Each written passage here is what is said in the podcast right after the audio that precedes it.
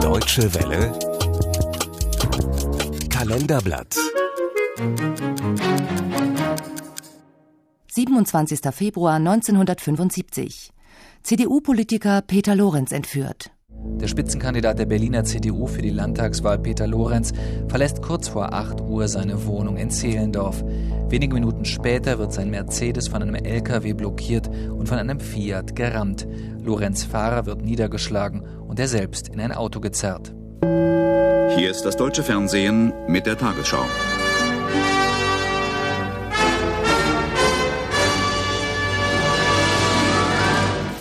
Die anarchistische Bewegung 2. Juni, die nach eigenen Angaben den Berliner CDU-Vorsitzenden Peter Lorenz in ihre Gewalt hat, war nach dem Tod des Studenten Benno Ohnesorg am 2. Juni 1967 Vier Tage vor den Wahlen zum Berliner Abgeordnetenhaus. Ein Vorgang, ein Verbrechen, das in der Geschichte der Bundesrepublik einmalig ist. Lorenz ist der erste Politiker, der entführt worden ist, seit diese Bundesrepublik existiert. Ich bekam ein oder zwei Spritzen, die mich äh, zwar nicht vollständig betäubten, aber doch äh, meinen Wahrnehmungsmöglichkeiten herabsetzten.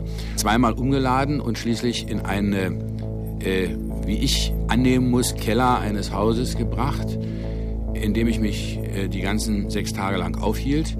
Ich war immer unter dem Druck der Gewalt und der Nötigung, aber im Rahmen dieses allgemeinen Zustandes haben sich meine Entführer mir gegenüber korrekt verhalten. Das erste Lebenszeichen kommt 24 Stunden später. Ein Polaroid-Foto, das um die Welt geht. Lorenz mit einem Pappschild um den Hals, auf dem steht Peter Lorenz, Gefangener der Bewegung 2. Juni.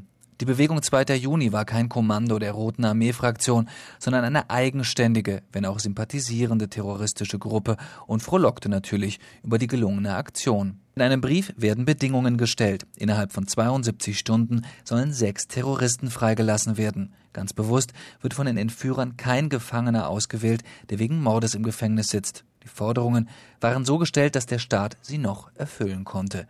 Wer soll freikommen? Die sechs Terroristen oder Peter Lorenz? Das ist die Frage, die im Krisenstab, aber auch in der Öffentlichkeit kontrovers diskutiert wird. Alle an dieser schweren Entscheidung Beteiligten haben mit unterschiedlichen Abwägungen die Rettung des Lebens von Peter Lorenz über Gesichtspunkte der Staatsräson gestellt. Die Entführer verlangen, dass der ehemalige regierende Bürgermeister von Berlin, Pfarrer Heinrich Alberts, die freigepressten Gefangenen auf ihrem Flug begleiten soll. Hier ist das deutsche Fernsehen mit der Tagesschau.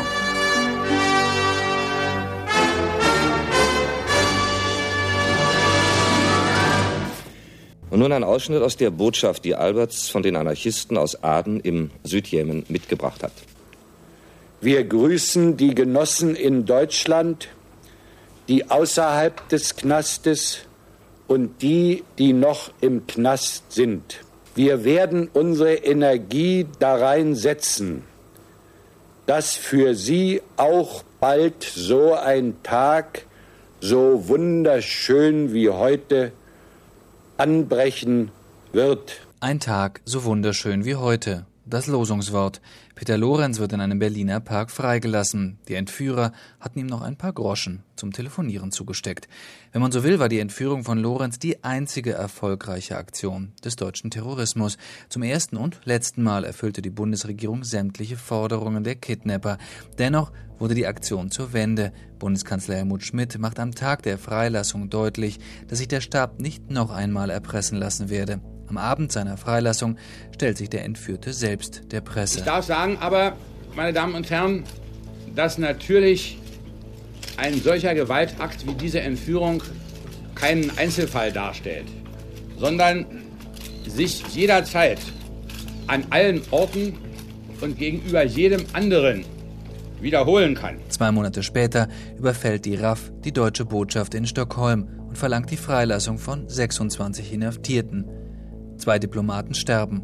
Die echte Auseinandersetzung mit dem Terrorismus hatte erst begonnen.